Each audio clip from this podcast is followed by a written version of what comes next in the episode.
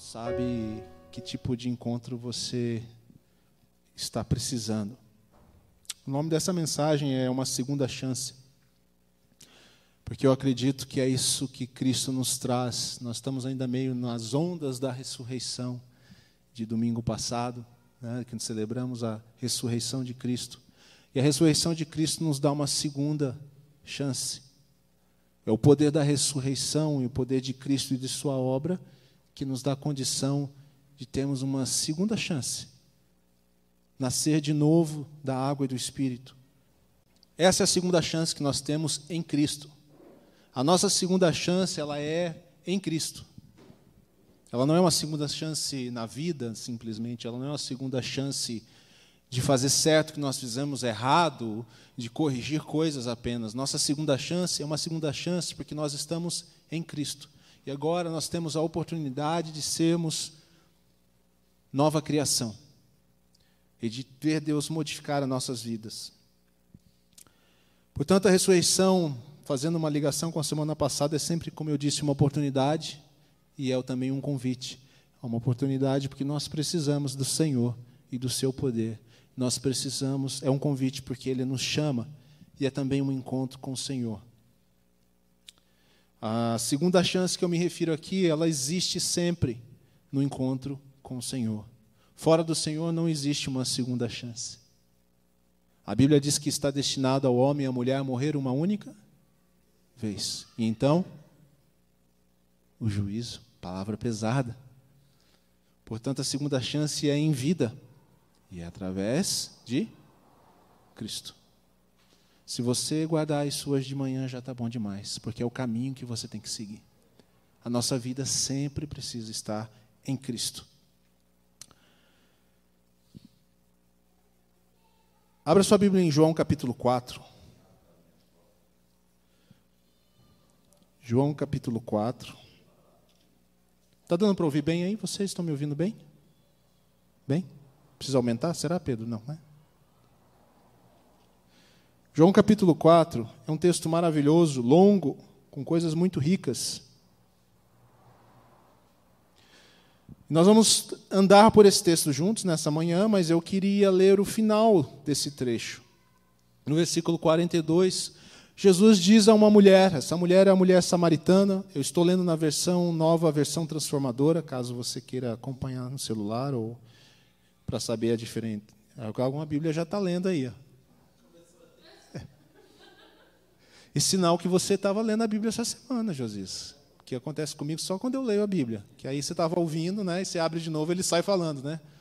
É, uma vez já aconteceu isso comigo numa reunião lá na empresa. Foi bem constrangedor, em um certo aspecto. Você nunca acha o botão, né? Só tem um botão para apertar, mas você não acha ele. Muito bem. João 4, versículo 42. Então, disseram à mulher, alguns homens falaram à mulher samaritana, a mulher com que Jesus estava conversando no trecho anterior. Eles disseram a essa mulher assim: Agora cremos, não apenas por causa do que você nos contou, mas porque nós mesmos o ouvimos. Agora sabemos que Ele é de fato o Salvador do mundo. Nosso ponto nessa manhã é que nós precisamos de um encontro com o Senhor. São os encontros com o Senhor que mudam a nossa vida e mudam a nossa trajetória. Não é apenas saber sobre o Senhor, não é apenas ouvir sobre o Senhor, mas é ouvir do Senhor ou ouvir na Sua presença. Amém? Faz sentido? Faz sentido. Nós vamos ver que faz muito sentido. São os encontros com o Senhor que muda. Semana tava tendo um, a gente estava tendo um tempo com um casal e aí esse casal estava contando a história do tempo deles lá de infância, de um amigo, acho que era um primo. E vamos usar ficção, né? O nome dele era Lucas, só porque o Lucas está aqui, Lucas. E esse Lucas, ele era um menino muito travesso aos seus 13 anos. Né? Qualquer coincidência, não, é, é igual em filme, né? É mera, qualquer naquela frase famosa. Esse menino era muito, muito, muito, muito sapeca, a ponto de uma reunião da igreja, que ele estava me contando, esse meu amigo, ele, esse Lucas falou assim, cara, O pastor está pregando ali, no, era um jantar. O pastor está pregando. O que será que acontece se eu puxar a cadeira dele? É esse grau, assim, desse menino travesso de 13 anos. E ele foi lá e ele puxou a cadeira. Ele achava que ia ser engraçado, porque o pastor ia apenas sentir a falta da cadeira e meio que quase cair. Mas na hora de cair, o pastor se apoiou na mesa e derrubou a mesa inteira com tudo que estava na mesa. Foi um auê. Segundo consta a história, o menino apanhou ao vivo e a cores, na frente de todo mundo, porque foi grave, não deu para controlar as emoções. Mas a história é mais bonita que isso, porque diz que esse menino, um dia, ainda aos 13 anos, teve um encontro com Jesus. E todo mundo fala que ele realmente mudou da água para o vinho. E o pessoal olhava assim e falava, mas cadê aquele piá? Louco. Encontros com Jesus mudam a vida das pessoas. E mudam a nossa vida, mudam a nossa direção. Esse é o encontro que Jesus encontra a mulher samaritana. Vamos ler alguns versículos juntos, vamos entrar nessa história, pode ser? Vamos lá, vocês conhecem mais ou menos, né? Versículo 13. A mulher está lá já com Jesus nesse poço. Ela é uma samaritana, portanto, a conversa com ela em Jesus é uma conversa um pouco improvável, porque Jesus, não sendo judeu, não deveria falar com o samaritano, e ao falar com o samaritano, muito menos deveria falar diretamente com uma mulher. Né? As circunstâncias ali da época não, não favoreciam esse tipo de relacionamento, mas Jesus sabia que ele tinha que estar ali naquele dia. E ele está lá, os discípulos saíram e Jesus está conversando com essa mulher. E ele pede água. Né? E Jesus tem essa conversa sobre água com ele. Ele diz para ela: é, Quem bebe dessa água, versículo 13: Quem bebe dessa água logo terá sede outra vez, mas quem bebe da água que eu dou, nunca mais terá sede ela se torna uma fonte que brota dentro dele e lhe dá a vida eterna. Jesus está fazendo uma analogia com a água. Versículo 15 diz: Por favor, Senhor, dê-me dessa água, disse a mulher. Assim eu nunca mais terei sede, nem precisarei aqui tirar a água. Agora entenda esse cenário. Jesus está falando de um problema real, concreto, mas trazendo uma analogia para algo muito, muito mais profundo. Jesus faz uma analogia com a água e, ao mesmo tempo, usa aquela circunstância para pegar a atenção daquela mulher, falando de algo natural, mas embutindo naquela conversa um aspecto sobrenatural, um aspecto de eternidade um aspecto de transformação. Né? A metáfora aqui, a analogia com a sede é interessante, porque quem não gosta de problemas que são resolvidos em definitivo? Como que incomoda a gente um problema que você conserta e volta? É ou não é? Me dá um exemplo aí, vai. Goteira? Você conserta, dali uns meses, talvez ela volta. Telhado está sempre sujeito a isso. O meu, inclusive. Nesse temporal de quinta-feira. que mais? Um problema no carro, um problema na vida, um comportamento. Você achou que tinha se livrado daquele hábito, de repente aquele negócio aparece. Você fez uma promessa, ai, ai, ai, fez promessa que nunca mais ia fazer aquilo. E agora está tentado a fazer aquilo de novo. É assim com a sede. A sede você tem agora e você bebe água. E dependendo do seu tipo de pessoa, você vai sentir sede logo, logo. Pode ser alguns minutos, às vezes, pode ser algumas horas, pode ser até um dia, mas você vai sentir sede. E a Jesus, Jesus traz para ela, num, nesse aspecto natural, e talvez na cabeça dela, com certeza, que mágica é essa, Jesus? De forma muito simplista, muito simples a mulher entende isso. Eu quero essa água. Vocês entendem? Você pediria isso para alguém? Se eu te oferecesse hoje uma água, gente, eu tomei água nessa caneca. Porque eu tomei água nessa caneca. Se você tomar dela agora, você nunca mais terá sede. O que vocês iam pensar de mim?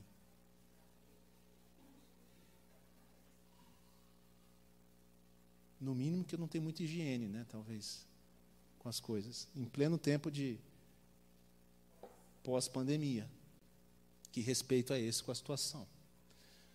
Jesus fala, essa mulher, de uma maneira natural, talvez na mente dela, ela fala: Cara, minha vida é tão confusa.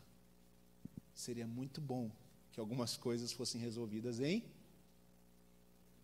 definitivo. Pensa um pouquinho, quais são as situações que nós enfrentamos que talvez se comparem com essa situação? Esse é o estágio que a mulher está. Mas Jesus segue, vamos seguir junto aqui mais um pouquinho. Nosso próximo ponto é que pessoas inteligentes querem soluções permanentes, sim ou não? Essa mulher era inteligente? Ela era. Ela era. Ela não era boba. Espera aí. Tem uma solução definitiva para a sede? Eu quero. Ela rapidamente falou no 15: Dê-me dessa água. Jesus fala então no 16: Vá buscar seu marido, disse Jesus. E ela respondeu: Não tenho marido. E Jesus disse: É verdade. Você não tem marido, pois teve cinco maridos, não é casada com o homem com quem vive agora. Certamente você disse a verdade. Segundo ponto, então, é que pessoas inteligentes querem soluções definitivas e inteligentes. Que bom. Mas Jesus para a conversa agora do mundo natural e vai para aquilo que é essencial. Óbvio que a mulher se interessou por isso, mas o que Jesus está dizendo é: calma lá, em ordem para a gente chegar lá onde você quer, que bom que você quer. Para a gente chegar lá, nós precisamos lidar primeiro com a verdade, com a realidade. Primeiro, eu preciso te ajudar a mudar a sua visão de mundo, a sua visão da vida. Como vou fazer isso? Andando no caminho da verdade Jesus demanda dessa mulher e ele demanda de nós que a gente lide com a realidade, que a gente lide com o que está acontecendo, que a gente entenda o que está acontecendo conosco e o que nós estamos vivenciando, antes que ele possa nos levar até a verdade, até o. O pessoal gosta de falar, né? De vez em quando eu repito aqui, o next level. Está na moda falar isso. Até você dar o próximo passo. O primeiro passo então é Jesus chega no natural. O segundo passo, ele te propõe algo muito sobrenatural, além do natural. Uma água que vai matar a sua sede. E você talvez ainda esteja naquele momento com a mulher, pensando de modo muito natural, resolver as coisas do, só do natural. E Jesus vai lá no fundo e ele diz: Vamos resolver a questão da verdade. Jesus quer lidar com isso, ele quer mudar a nossa maneira de pensar, ele quer introduzir algo novo. Jesus continue, continua com ela. E quando ele faz isso com ela, o que acontece no 19 em diante? O Senhor deve ser profeta. Ela começa a galgar alguns passos num outro território. Opa, esse homem, ela talvez já comece a pensar, não está falando apenas de sede. Ele não é uma pessoa qualquer. Eu estou tendo um encontro com um profeta cabeça dela já começa a mudar. O natural, talvez já, ela já esqueceu até a questão da água. O que, que está acontecendo aqui? Disse a mulher. Então diga-me, por que os judeus insistem que Jerusalém é o único lugar de adoração, enquanto nós, samaritanos, afirmamos que é aqui no Monte Gerazim, onde nossos antepassados adoraram? Jesus respondeu: o quê? Creia em mim. Está chegando a hora em que já não importará se você adora o Pai neste monte ou em Jerusalém. Gente, presta atenção. Jesus começa com o natural. E ele começa então a lidar conosco com a verdade da nossa vida. Ao ele fazer isso, ele meio que te dá uma oportunidade de voltar àquilo que é essencial na sua vida. E olha que essa mulher para falar de água e do nada, gente, ela vai falar sobre adoração. Eu estou na presença de um profeta. E quem sabe esse profeta pode resolver para mim aquilo mais profundo da minha vida. Eu queria saber como que é o lugar de adoração, eu queria estar onde é um lugar de encontro da adoração. Eu não sei, porque um diz que é A e outro diz que é B. Como que essa mulher foi de água para um desejo de descobrir onde é que eu adoro a Deus? Adorar a Deus é aquilo que está no mais profundo do nosso ser, nós somos criados para adorar na presença daquele que é Jesus, na presença do profeta de Deus. Nós devemos ser despertados não porque é natural apenas, mas porque é sobrenatural, aquilo que é eterno. E essa mulher sai da sede da água natural para uma pergunta teológica, não esperada, do nada. Próxima pergunta. Veja o que és um profeta. Então, faz lá umas palavras mágicas aí, aí essa água vai ser uma água que vai matar a sede para sempre. Não, ela vira e faz uma outra pergunta totalmente desconectada a princípio, mas porque ela está na presença de Jesus, agora o que importa é aquilo que é sério, que é essencial, que é importante. Senhor, onde é o lugar da adoração? E Jesus, assim como ele fez com a água, o que, que ele faz? Ele aponta de novo para ele. Creia em mim. E as suas dúvidas com relação a isso serão solucionadas, porque não é a respeito do lugar, é a respeito de mim. Assim como a água é a respeito de mim. A adoração é a respeito de mim e de um relacionamento comigo. Sede e coisas materiais são importantes, mas não são eternas. A resposta do, do mestre aponta a mulher para ele mesmo, para Jesus mais uma vez. E Jesus continua nesse caminho com a mulher, que encontro maravilhoso. Eu gosto demais dos encontros de Jesus nos evangelhos. Não sei se você é assim, é uma coisa muito legal de ver a maneira como ele chega e encontra as pessoas. Versículo 25 diz assim, mais para frente nessa conversa toda, né? A mulher diz: Eu sei que o Messias, aquele que é chamado Cristo, virá. Quando ele vier, ele nos explicará tudo. Então Jesus lhes disse, aí soltou com a trombeta, né?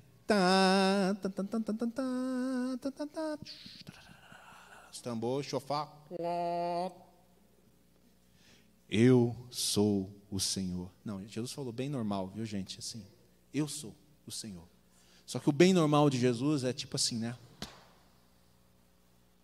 Essa mulher com a vida completamente difícil e confusa está sendo agora trabalhada para Jesus, para trazer de volta ao coração e à memória dela as palavras da, das Escrituras que ela conhecia. Ela fala de adoração, ela fala de o Cristo que virá. Estou lembrando, Senhor, aqui na Sua presença, que isso é o que eu sempre desejei na vida. Realmente conhecê-lo. Senhor, que encontro inesperado. Dizem que o Messias virá, e Jesus faz a revelação e diz a, ele, a ela: Eu sou esse que você espera. Sabe o que acontece com essa mulher? Mas não sobrou poço, nem balde, nem sede. Ela simplesmente vai embora, completamente pá. E vai falar para os outros: vocês não acreditam o que aconteceu comigo? Comigo. Eu que vou no poço escondida, para não incomodar. Eu que tenho a vida mais confusa dessa cidade, talvez ela pensasse. Eu, que o homem, profeta, disse que eu estava numa situação de vida totalmente errada, mas que olhou para mim e se revelou para mim nesse encontro. Esse homem me encontrou, ele é o Cristo, e ele disse que ele é o eu sou, e vocês precisam ouvi-lo. A mudança que acontece no encontro com Jesus é a mudança onde a verdade te alcança e começa a te transformar e você agora vai ser outra pessoa, ainda que num caminho progressivo, não é? Existem grandes mudanças, como no menininho de 13 anos, que às vezes acontecem na nossa vida, e talvez por ele ser um menino de 13 anos, e que benção encontrar Jesus aos 13 anos, gente. Porque eu acredito que é muito mais fácil, sim, como foi com ele, porque Jesus disse que as crianças creem sem duvidar, Sejam como as crianças sobre o reino de Deus. Nós, já jovens, adultos, vividos, cheios de manias, cheios de ideias, às vezes temos um caminho um pouquinho mais longo com o Senhor nesse sentido, né? de, de mudança, mas elas vão acontecendo conforme nós temos encontros com Jesus, nós andamos com Jesus.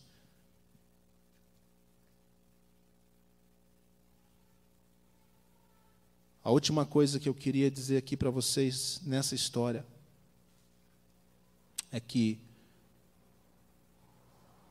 os encontros que Jesus providenciam para nós são eles que nos mudam, porque ele vem a nós e diz: Eu conheço você. E eu sei o que você precisa, mais profundo, muito além da água, muito além de qualquer outra coisa. Eu sei o que você precisa.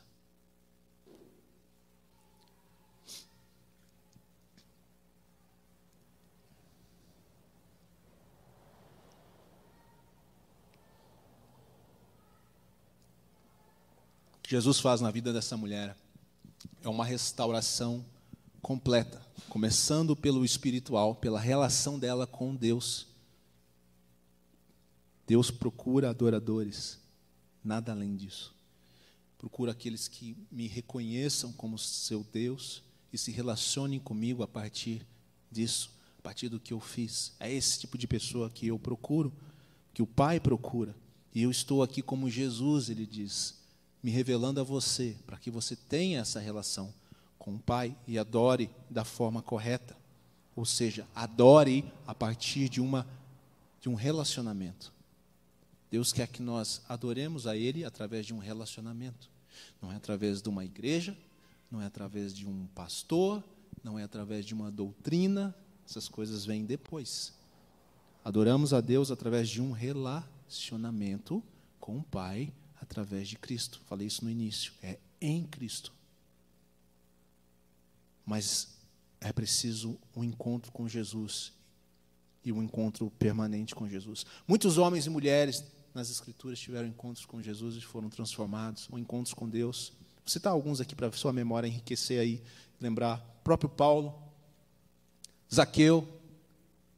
Zaqueu é um encontro muito bacana também. Mateus, aquele excluído do próprio povo. Jonas, para a gente citar um carinha mais antigo. Moisés, o que vocês acham de Moisés?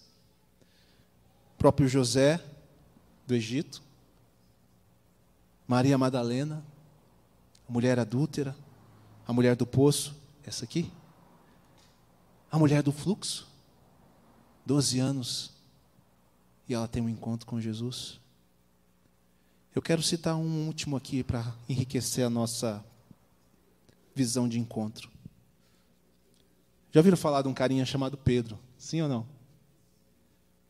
Pedro é aquele cara que teve um encontro com Jesus primeiramente na praia. Encontro número um. Se fosse uma, um filme, uma série, ia aparecer assim, encontro número um. Aí começa a cena. Jesus chama Pedro e Pedro começa a andar com Jesus. Isso significa que quando ele começa a andar com Jesus, ele está tendo repetidos encontros.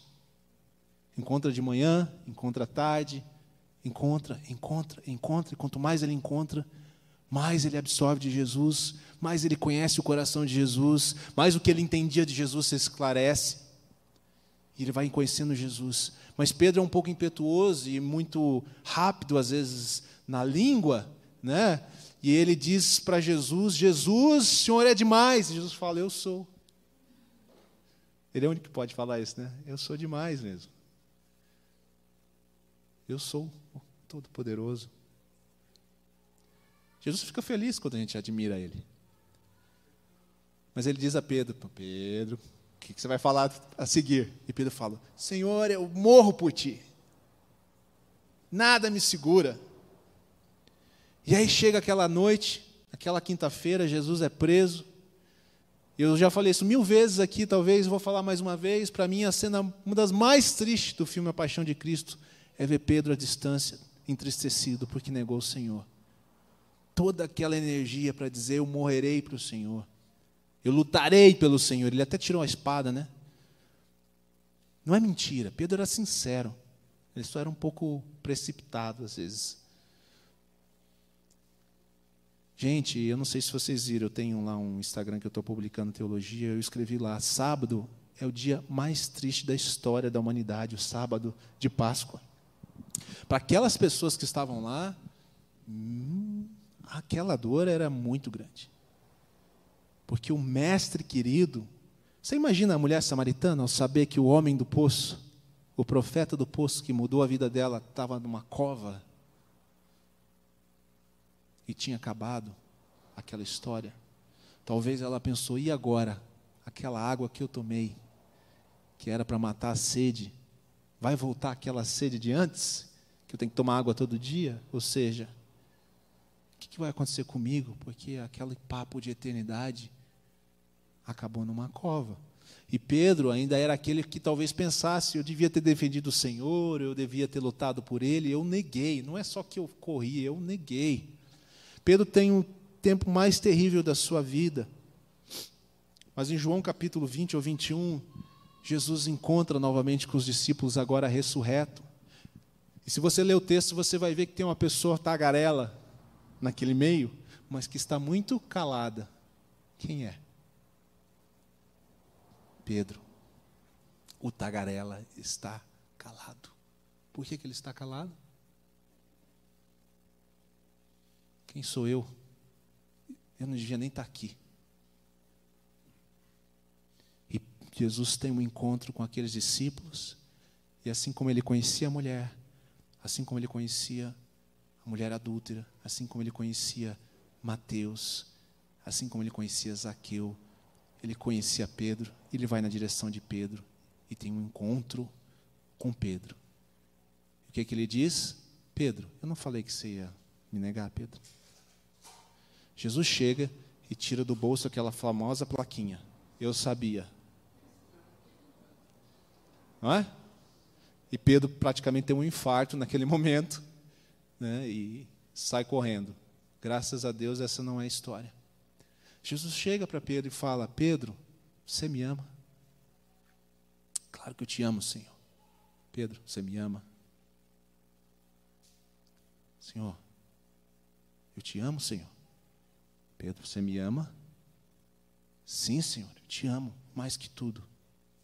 Então apacenta as minhas ovelhas. Em outras palavras, ele diz: continue meu trabalho. Pedro estava já pronto para voltar à pesca. Na verdade, ele já tinha voltado à pesca.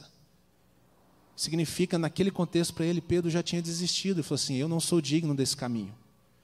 E Jesus chega para ele e pergunta para ele: Você me ama três vezes, assim como três vezes ele negou Jesus para que, que Pedro tivesse a certeza: eu não tenho problema com o que você fez, porque eu conheço a sua natureza e é para isso que eu vim, para que tendo encontros comigo, você entenda que não é sobre o seu mérito e a sua capacidade, é sobre o seu relacionamento comigo a partir desses encontros. Continue tendo encontros comigo, Pedro. Eis que ele fala. E a gente podia expandir isso aqui para falar do Espírito Santo, que Jesus disse: Ele estará sempre com vocês. Quando eles começam a falar: Não vá, Senhor, não vá embora. Não, eu preciso ir, porque se eu não for, vocês vão ter encontros comigo só quando vocês estiverem fisicamente na minha presença.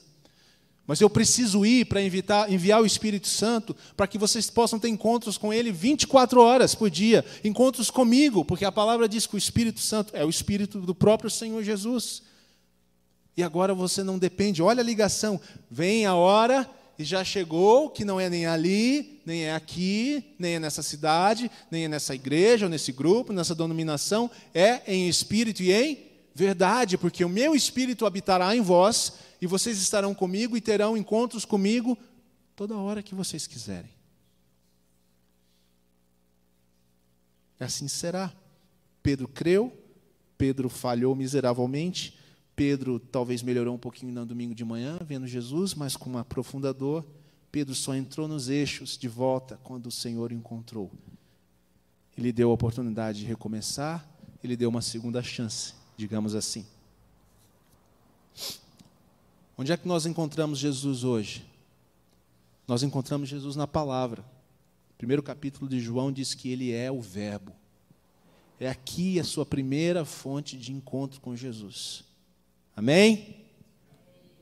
Não é em coisas outras, nem as coisas boas de Deus e do reino. O primeiro lugar é na palavra, porque é onde você vai encontrar o fundamento para que você não entre em confusão e que você não seja levado por todo o vento de doutrina e manias e loucuras da nossa bela cultura evangélica cristã, mas que você esteja seguro no Senhor, para que Ele fale a você pela palavra e que o Espírito Santo tenha vamos dizer assim, linguagem para falar com você.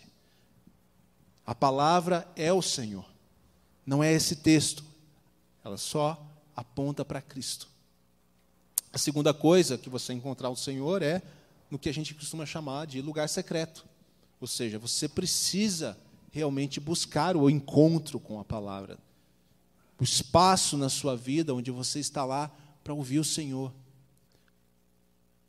Quando nós estamos aqui mesmo, às vezes, adorando, e nós deixamos tempo no meio das músicas, um intervalo, ficamos apenas com os instrumentos, nós estamos nessa atitude de saber que o Senhor fala conosco e de tentar ouvir o Senhor e discernir o que Ele quer falar na nossa vida.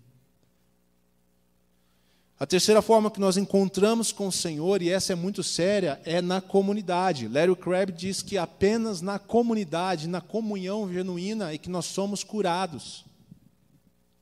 Na convivência, no cuidar uns dos outros, no orar uns com os outros, é na comunidade. Nós não precisamos, não podemos ficar longe dessa convivência e precisamos estimular uns aos outros, como diz a palavra, as boas obras e ao amor tudo isso tem a ver com comunhão. Mais importante, todos esses encontros só existem e só acontecem com realidade quando eles são permeados pelo Espírito Santo de Deus. Nas nossas palavras, no nosso agir, nós temos essa mentalidade, essa visão. Eu quero ser instrumento do Senhor, Ele pode me usar, porque não tem a ver comigo, tem a ver com Ele. Eu quero olhar para o outro com o olhar de Jesus. Você não pode olhar para o outro com o olhar de Jesus sem que o Espírito Santo esteja conduzindo e te transformando nessa direção? Onde é que os encontros acontecem? De uma forma mais ampla. Eles acontecem no caminho, andando com Jesus. É no dia a dia, mês após mês, ano após ano, estando no caminho, no tempo do Senhor. Essa mulher encontrou Jesus num ponto da vida dela e talvez aquele momento ela jamais esperava que seria a hora, provavelmente não. Nada no texto nos diz isso e tudo parece indicar que não foi tipo ela acordou e falou: "Nossa, hoje acho que a minha vida vai mudar". Não é? Muito provavelmente foi o contrário. Poxa vida, Deus, de novo caminhar até aquele poço debaixo de sol, porque é o horário que ninguém vai para não ser vista, tal, todo aquele dilema e ela vai e tem um encontro com o Senhor. É no caminho, é no dia a dia que nós encontramos o Senhor. Nós não podemos deixar que os encontros com o Senhor sejam tempos muito restritos na nossa vida, apenas. Acima de tudo, é estando perto dele que nós temos encontros. Quando Pedro tem um encontro com Jesus, ele não estava sozinho, haviam outros discípulos. Naquela hora, Jesus resolveu dar atenção a ele. No outro momento, ele deu atenção ao outro discípulo. Lá na casa, ele deu atenção até ao Tomé. Gente, tem salvação para você. Até o Tomé recebeu atenção. Jesus parou de comer para atender o Tomé e falar: Tomé, bota a mão aqui, Tomé, para você ver o buraco. Não, buraco não, né, gente? Ele já estava sarado, mas veja as marcas, veja minhas sinais. Por alguma razão, Jesus manteve os sinais. Deus, ele deu atenção para Tomé no meio de uma refeição. Aquele cara que não tinha muita fé. Como muitas vezes nós nos encontramos. Mas tem que estar perto. Tem que estar por volta ali, no mínimo. Mais próximo possível, caminhando junto, em comunidade. E deixar que o Mestre, a seu tempo, nos encontre. Eu quero terminar lendo o versículo 10, nessa versão que é muito bonito. A gente pulou ele no começo de propósito. Mais ou menos no versículo 9, a mulher falou para Jesus: O que é que o senhor pode me dar de diferente? Nada que é diferente. E no versículo 10, Jesus responde: Se ao menos você soubesse que presente Deus tem para você e com quem você está falando, você me pediria e eu lhe daria água viva.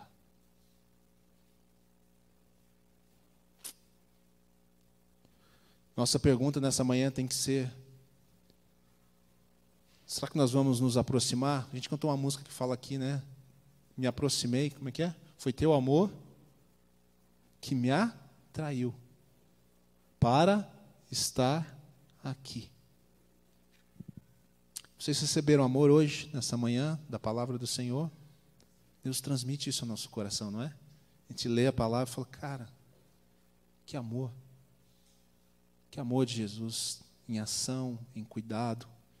Nós vemos o outro texto que diz que ela contou a muitas pessoas e essas pessoas ouviram, cai, cai, cai. Eu ia falar inglês agora. Desculpa. Elas creram, meio que creram. E aí elas foram e se aproximaram. E depois que se aproximaram e ouviram o próprio Senhor, então eles falam: agora nós realmente cremos. Nós temos ouvido a palavra do Senhor, nós precisamos se aproximar, baseado nessa palavra, aproximar de Jesus, aproximar do seu espírito e diante dele falar: Senhor, a tua palavra é viva, fala comigo, Senhor, ensina, instrui. Se eu ouvir as suas palavras, Senhor, a minha vida vai ser transformada. Era pelas palavras de Jesus que as vidas eram transformadas. Mesmo quando ele dizia, levante e anda. Mesmo quando ele dizia, olha e veja, abre seus olhos, veja. Mesmo quando ele dizia, eu vou à tua casa cear com você hoje. Mesmo quando ele dizia, vá e não peques mais, ninguém te condenou, nem eu. Vá e não peques mais. Todas as palavras que saem da boca de Jesus transformam a nossa vida. Irmãos, a palavra de Jesus é como a palavra do próprio Deus, porque Ele é o próprio Deus. Como é que vocês acham que Deus criou o mundo? Pela Sua palavra. Deus disse e ouve.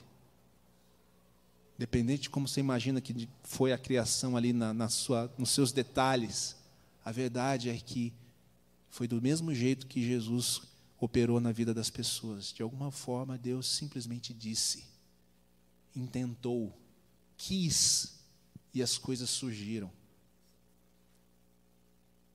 Como a visão surgiu para alguns, como as pernas novas surgiram para outros, como os pães se multiplicaram.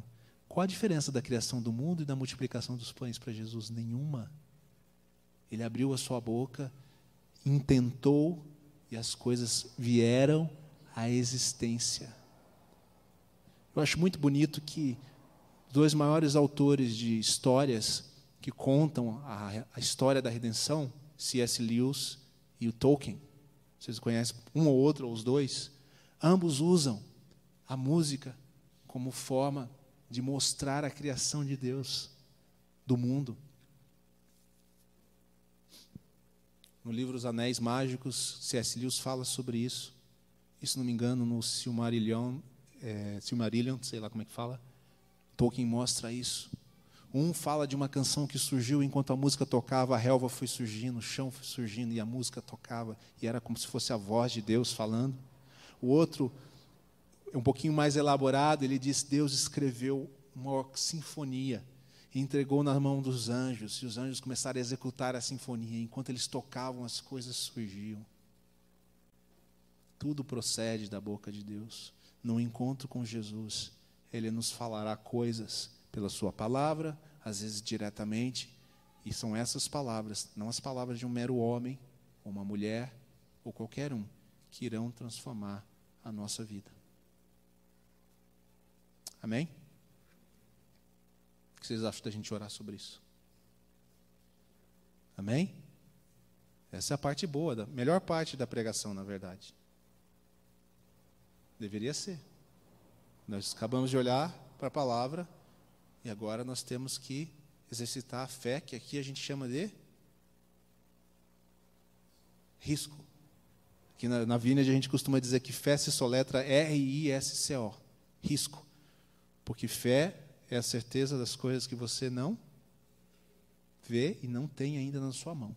Fé é aquilo que você vê lá na mão de Deus e que pode vir para a sua mão.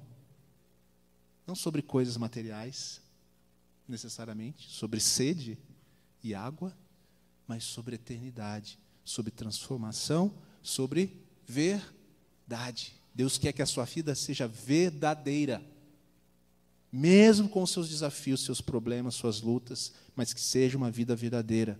Ele procura esse tipo de adoradores verdadeiros, íntegros, honestos, completos, ainda que com suas limitações.